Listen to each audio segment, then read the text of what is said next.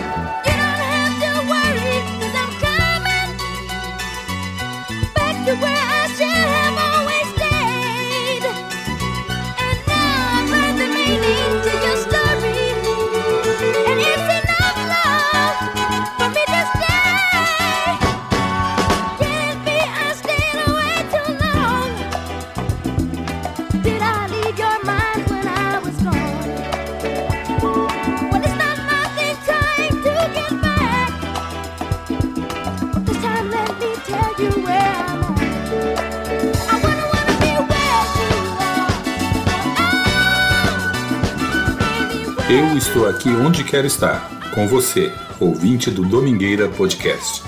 Sejam todos muito bem-vindos. Esse é um podcast sobre a cultura do baile black, sobre música negra para dançar em todos os formatos e de todos os tempos. Antes de começarmos, gostaria de lembrar que se você está curtindo o nosso podcast, assine, se inscreva, siga ou favorite, de acordo com sua plataforma preferida de áudio. E pode fazer o mesmo agora no YouTube, onde nosso podcast também está disponível. Por enquanto, só em áudio, mas em breve com algumas versões em vídeo. E a novidade é que a partir desse episódio entraremos também no Play Plus, a plataforma de streaming do Grupo Record. Eu recomendo que você assine o Play Plus para acompanhar o nosso podcast e muito mais. Tem muito conteúdo bom por lá. Experimente. Se já é nosso ouvinte, deve ter reparado que começamos com a música que encerrou o episódio anterior. Isso porque um dos autores dessa música é o assunto da nossa história de hoje, como eu tinha prometido. É essa história que vou contar agora no primeiro bloco do nosso episódio da semana. No segundo bloco, teremos as dicas do Domingueira, em que o assunto será um documentário de importância histórica, como uma indicação especial para os ouvintes que estiverem em São Paulo nos próximos dias. Leon Ware compôs essa canção que estamos ouvindo com Arthur T. Boy Ross, irmão de Diana Ross, e ela foi lançada em 2 de maio de 1972 como single do primeiro álbum solo de Michael Jackson, Got to Be There, pela Motown Records. A música chegou ao segundo lugar na parada de música negra da Billboard e ao 16º lugar nos Estados Unidos na Billboard Hot 100, que reflete as músicas mais tocadas entre todos os gêneros. Essa mesma música está no álbum I Want You, de Marvin Gaye, coproduzido por Leon Ware numa versão bem diferente.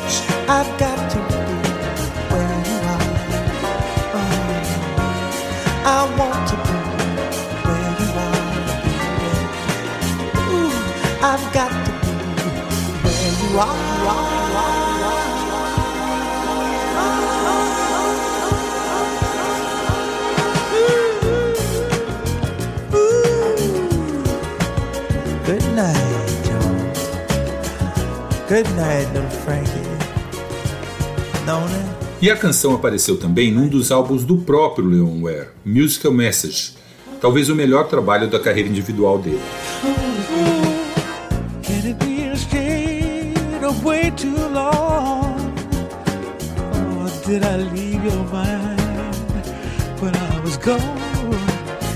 Now it's not nothing. Trying to get back. Tell you where I'm at. You don't have to worry, cause I'm coming back to where I should have always stayed. Now I've learned the meaning to your story, and it's enough love for me to stay. Oh, can it be I stayed your mind when I was gone? Ooh, it's not my thing trying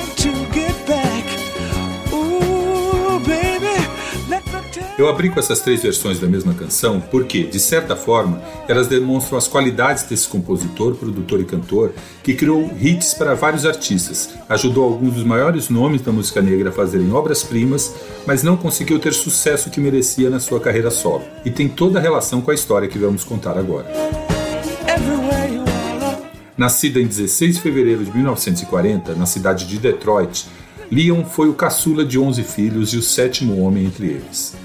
Ainda criança, ele sofreu um acidente com estilingue, que rasgou a retina do seu olho direito, deixando cego por dois anos. Ele escreveu sua primeira canção aos 9 anos, começou a cantar num clube de jazz aos 14 e um ano depois se tornou integrante do grupo The Romeos, junto com Lamont Dozier, que se tornaria no futuro um dos principais compositores da Motown Records. A participação no grupo não durou muito e Leon se mudou para Nova York, onde começou uma frutífera carreira como compositor. Ele passou por várias gravadoras e por duas vezes voltou para Detroit para trabalhar para a Motown Records. Para resumir a importância dele como compositor, vou apresentar só algumas canções gravadas por artistas importantes. Isaac Hayes gravou Rolling Down a Mountain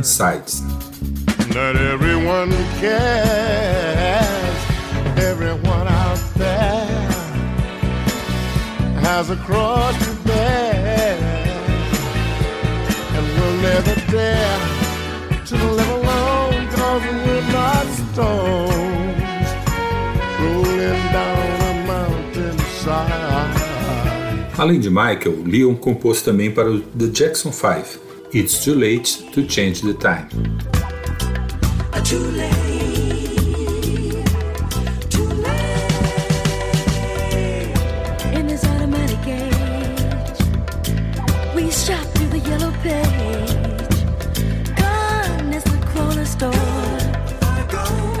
Supermarket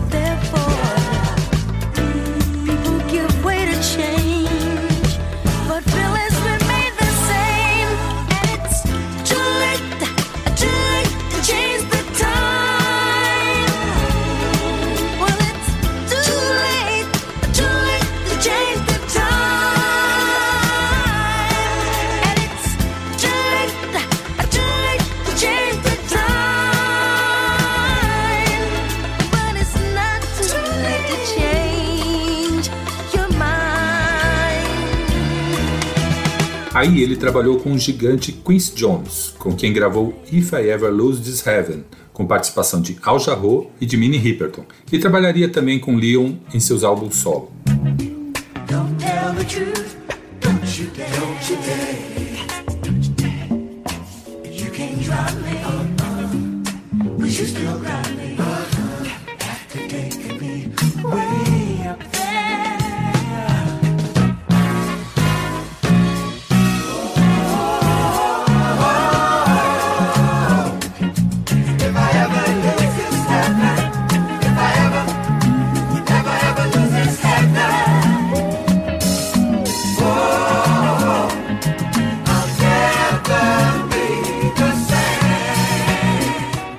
Grandes sucessos da carreira de Minnie Riperton, Inside My Love, é de Leon Ware.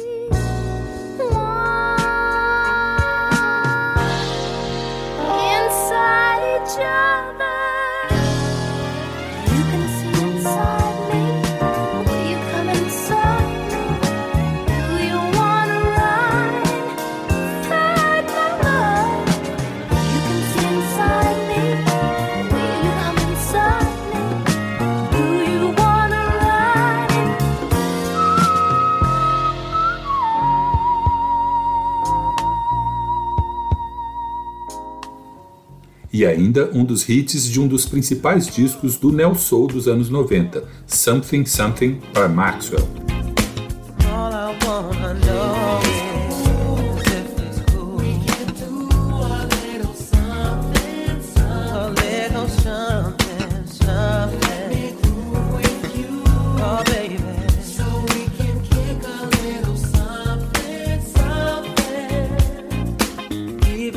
Apresentei só alguns trabalhos. Ele também compôs para The Isley Brothers, Four Tops, The Temptations, Danny Hathaway, Bob Womack, Parliament, Tina Marie e James Ingram, entre outros. Espero que aí já tenha ficado estabelecida a categoria do trabalho do Leon Ware.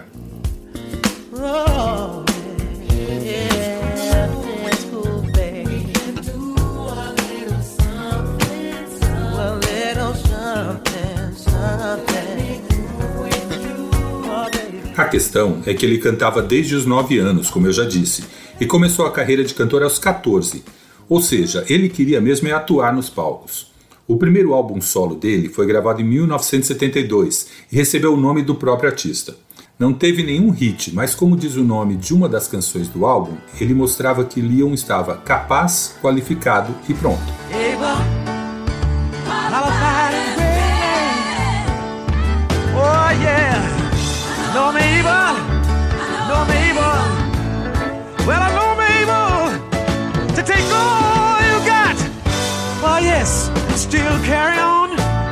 Em 1975, de volta a Detroit e contratado pela Motown, Leon preparava material para gravar o seu segundo álbum. Ele mostrou uma das músicas para o dono da gravadora, Barry Gordy. Era I Want You.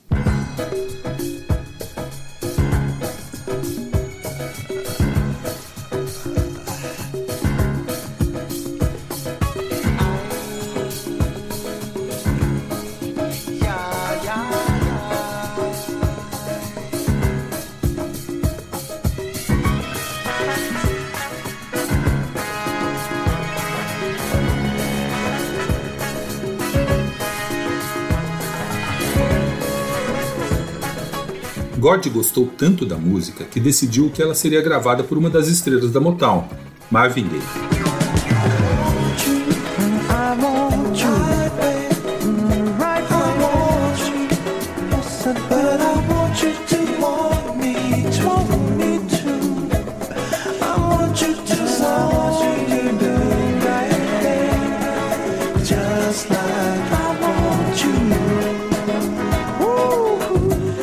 Segundo entrevista do próprio Leon Ware à revista Pitchfork, Marvin ficou tão impressionado com a música que quis ouvir o restante do material. Eles ouviram as músicas por horas e horas, várias vezes. Leon disse que o material era para o álbum dele. E Marvin falou: Se você me der o álbum, eu farei a coisa toda. Leon Ware se tornou coprodutor do álbum I Want You, de Marvin Gaye.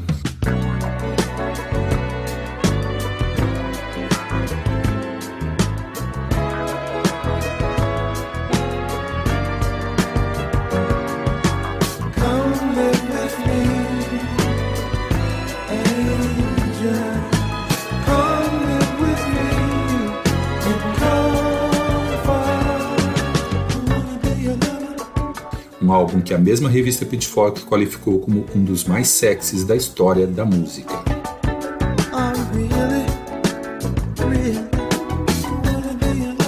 Na capa, o álbum traz uma pintura feita pelo ex-jogador de futebol americano Ernie Barnes, The Sugar Shack, que já havia aparecido numa sitcom americana, Good Times, que retratava uma família negra e era muito popular no começo dos anos 70. A pintura, no entanto, não é tão família assim, e talvez por isso Marvin Gaye fez questão de colocar a obra como capa deste álbum. Ela já dá o tom da obra. Mas é nos arranjos de Leon Ware e na interpretação de Marvin Gaye que I Want You tem o seu principal poder.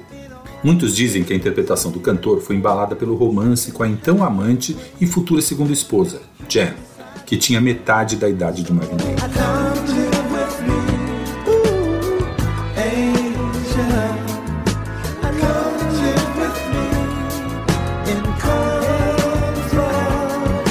Além da faixa título e Come Live With Me, Angel, que você está ouvindo, também é possível destacar Soon I Will Be in Love You Again.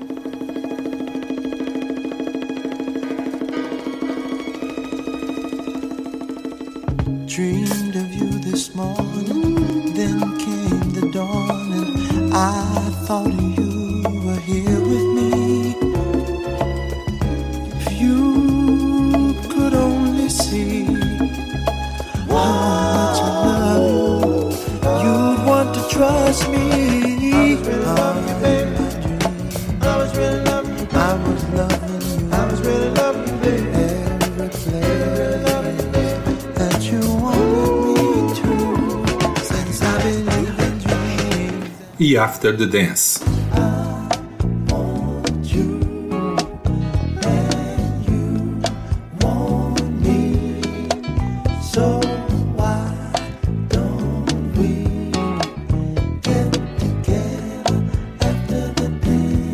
Mas esse é o tipo de álbum para ser ouvido por completo.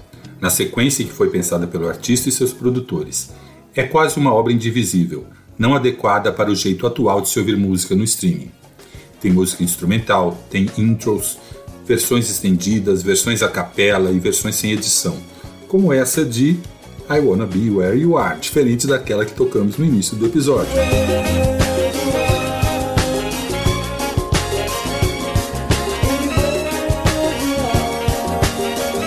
I Want To vendeu bem, mas não teve o sucesso comercial dos dois álbuns anteriores de Gay, What's Going On e Let's Get It On. Na parada de música pop da Billboard, para o ano de 1976, ficou em 53º lugar e em 13º na de álbuns de soul music. O single de I Want You chegou a ficar em primeiro lugar na parada de singles de música negra e 15º lugar na parada geral de singles da Billboard. O reconhecimento da crítica também não foi imediato. Hoje, no entanto, é considerado um dos grandes álbuns do cantor. E Leon Ware é sempre lembrado como um dos responsáveis por isso. Na mesma entrevista para a revista Pitchfork que eu citei antes, publicada em fevereiro de 2017, muitas décadas depois da gravação, Ware disse que não se importava com digamos, roubo do seu material. Ele disse: Eu trouxe a música, mas a magia que Marvin trouxe com seus vocais a tornou um clássico. Eu tinha um corpo, mas Marvin e eu o vestimos juntos. Agora, de volta ao passado, lançado o álbum de Marvin Gaye, Liam voltou a produzir material novo para o seu próprio álbum, Musical Message. Musical Message seguiu a mesma linha e, segundo a Motown Enciclopédia, novamente foi visto pela Motown como ideal para Marvin Gaye. O autor, no entanto, bateu o pé e insistiu em usar as gravações no trabalho dele.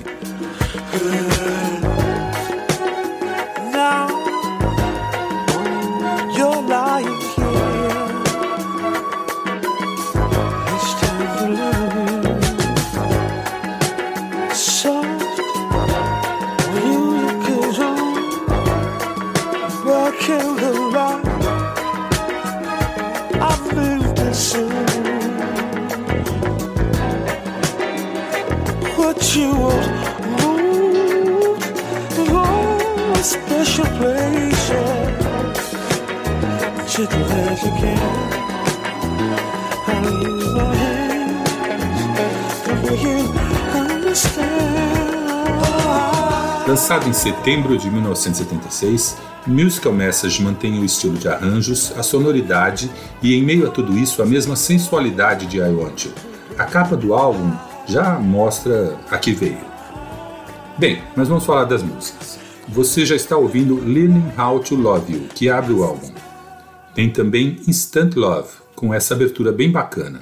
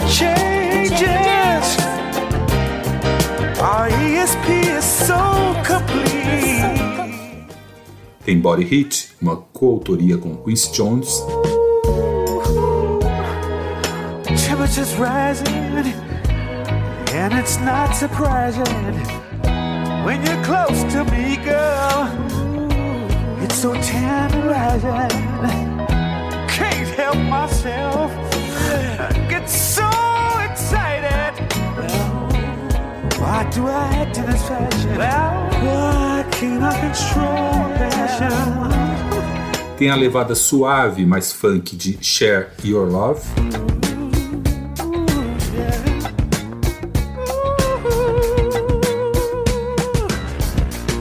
Look at the child when warm there. Touch his head.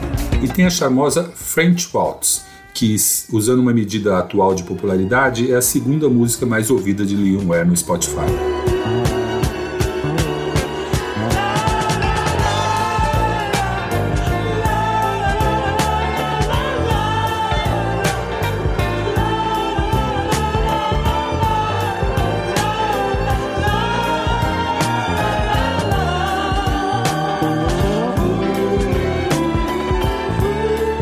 Claro, tem aquela versão que toquei no começo de I Wanna Be Where You Are. A questão é que o álbum não recebeu a divulgação merecida por parte da Motown e não atingiu as paradas. Atualmente é reconhecido e incensado pela crítica especializada e é uma das muitas obras-primas perdidas da Motown, na definição da Motown Enciclopédia, um livro de Graham Betts que infelizmente não tem versão em português. Depois de Musical Message, Leon lançou mais 11 álbuns entre 1979 e 2019. Inside Love, de 1979, foi o único que chegou a entrar na parada de R&B dos Estados Unidos, no 62º lugar. What's Your Name, que é justamente desse álbum, foi o single com melhor colocação na carreira dele, com o 42º lugar para R&B nos Estados Unidos.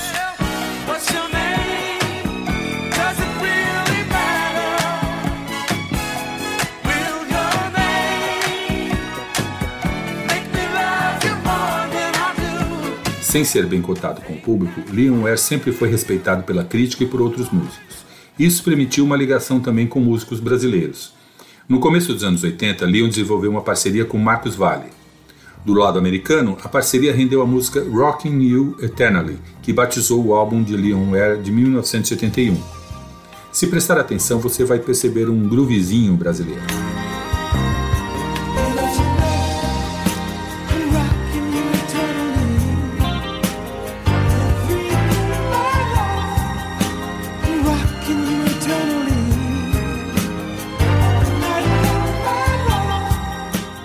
Do lado brasileiro, Leon Ware acabou como coautor de quatro das oito músicas do álbum Vontade de Rever Você, de Marcos Valle.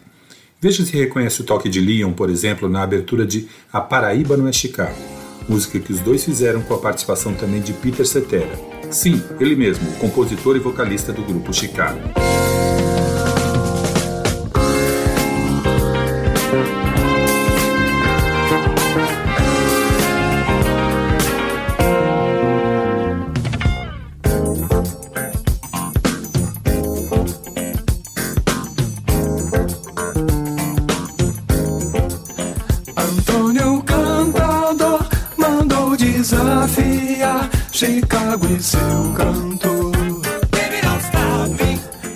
E uma música de Leon Ware, que nós já ouvimos aqui várias vezes, também ganhou uma versão brasileira na voz de Patrícia Marques.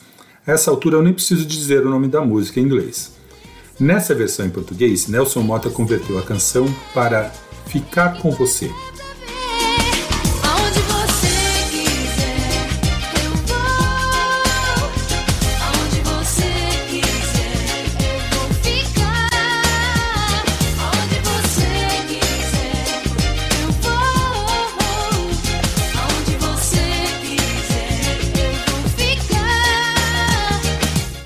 E o envolvimento mais recente de Leon Ware com a música brasileira foi através de um grande fã do cantor, compositor e produtor de Detroit. Mano Brown chamou Leon quando decidiu se lançar em carreira solo. Um ícone do hip hop, o envolvimento de Brown com a música negra na verdade começou antes, nos bailes black. Brown chamou Leon Ware para uma participação num de seus primeiros singles solo, lançado no final de 2016. Se queria romance e sensualidade, Brown achou o parceiro correto. A música é Felizes, Heart to Heart.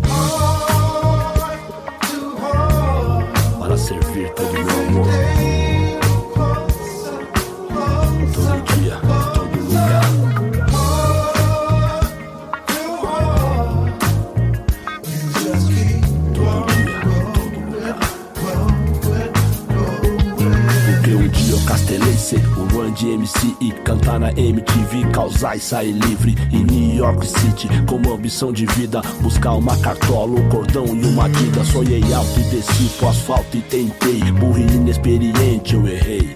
Mas quando eu for morrer de vez, me acorde, por favor. Nem dormindo eu tenho paz, pelo amor. Vamos ser.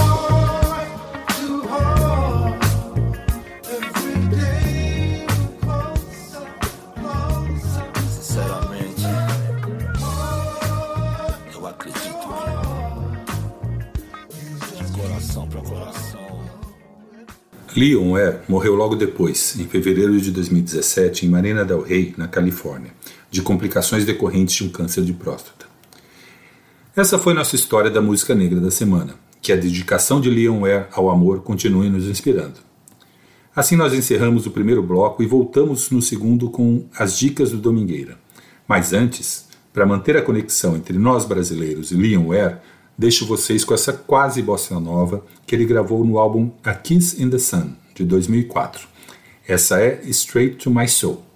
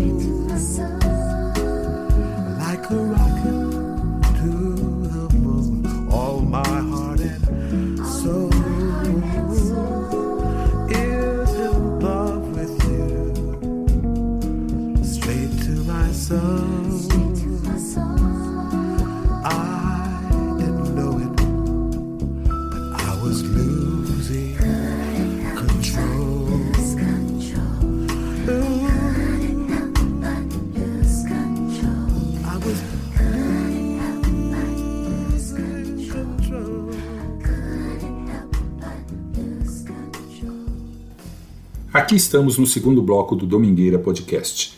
Nesse episódio, quero indicar para vocês um documentário que eu acho tem importância histórica para a black music, ou posso dizer revolucionária.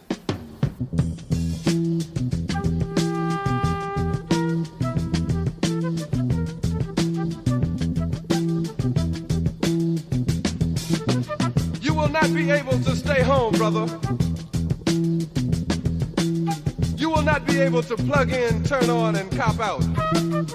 You will not be able to lose yourself on Skag and skip out for beer during commercials because the revolution will not be televised. The Summer of Soul, or When the Revolution Could Not Be Televised, é o nome desse documentário. Não sei o nome que vai receber por aqui, mas a tradução direta seria O Verão do Soul ou Quando a Revolução Não Pode Ser Televisionada. O nome faz a conexão da música que você está ouvindo, The Revolution Will Not Be Televised, de Gil Scott Heron, com a história contada no filme. Em 1969, mesmo ano do Festival de Woodstock, cujas imagens você certamente já viu várias vezes e estão disponíveis há décadas, ocorreu outro festival de música ao ar livre. O Festival Cultural do Harlem aconteceu entre junho e agosto daquele ano no Mount Morris Park, no bairro nova-iorquino do Harlem. Organizado pelo cantor Tony Lawrence, o festival teve um público de mais de 300 mil pessoas. O produtor de TV Hal Touching gravou 40 horas de shows, mas nenhuma emissora de televisão se interessou pelo projeto na época. Só alguns trechos da apresentação de Nina Simone no festival chegaram a ser divulgados.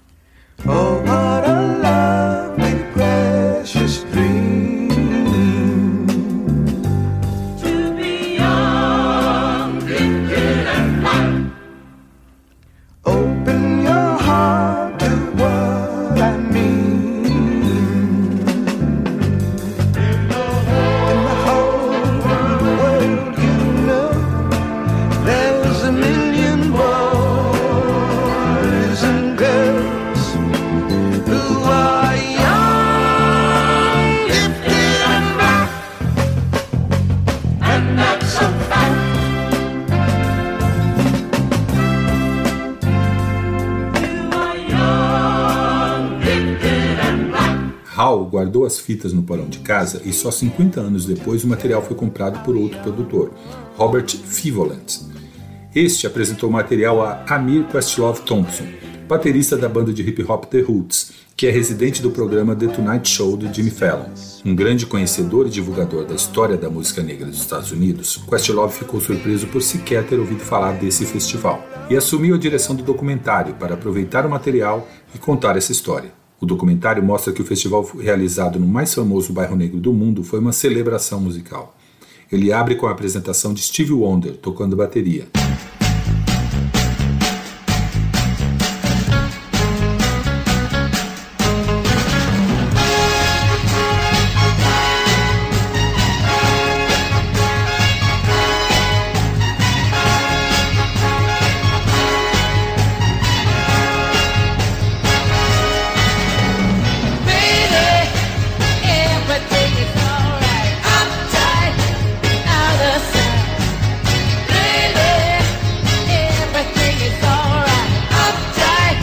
Teve, claro, várias manifestações pelos direitos civis dos negros, grande luta da época, como a presença dos já citados Gil Scott Heron e Nina Simone indicam. Mas teve muito mais na música. Uma mensagem de integração e convivência. Com a música africana de Hugh Masekela.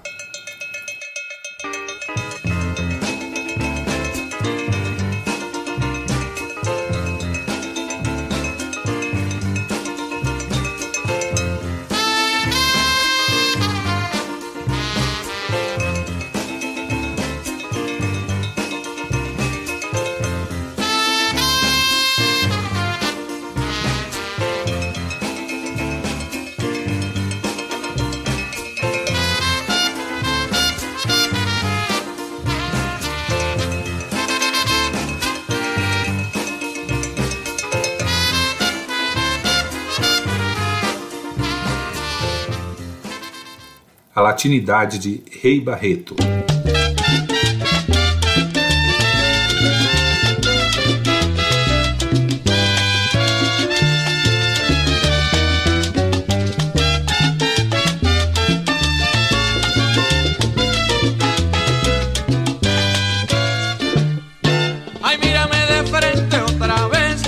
Teve jazz com Max Roach.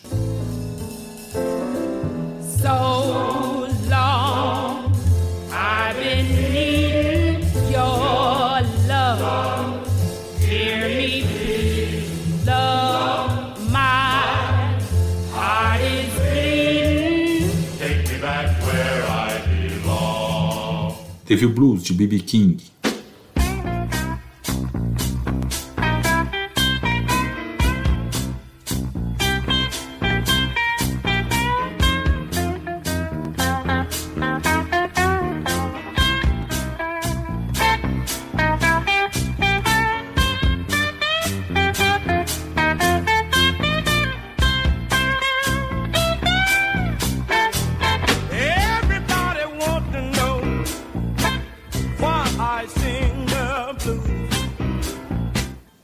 Hipismo do The Fifth Dimension.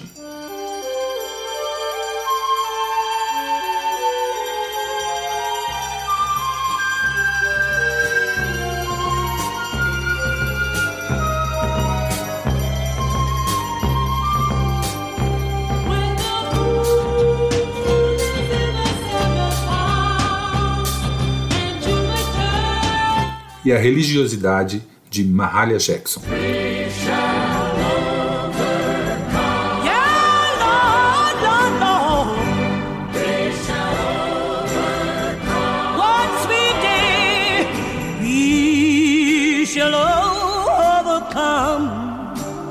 One day. We shall overcome one day. We shall overcome the Lord one day. Yeah, yeah, yeah, yeah. E claro, muitos artistas da soul music e do R&B, como Gladys Knight and the Pips, The Staple Singers, David Ruffin e Sly and the Family Stone.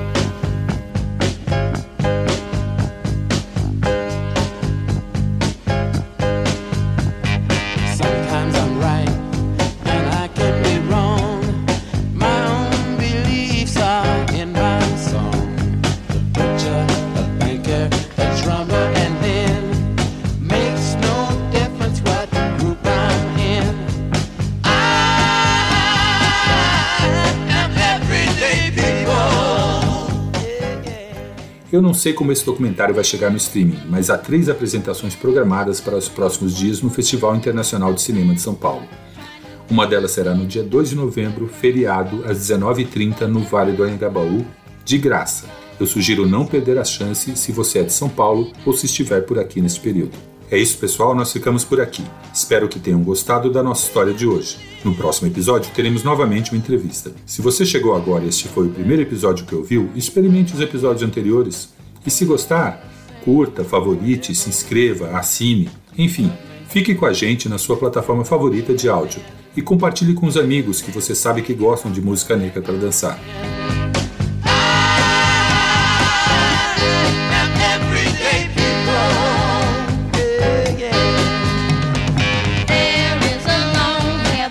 Até o próximo episódio.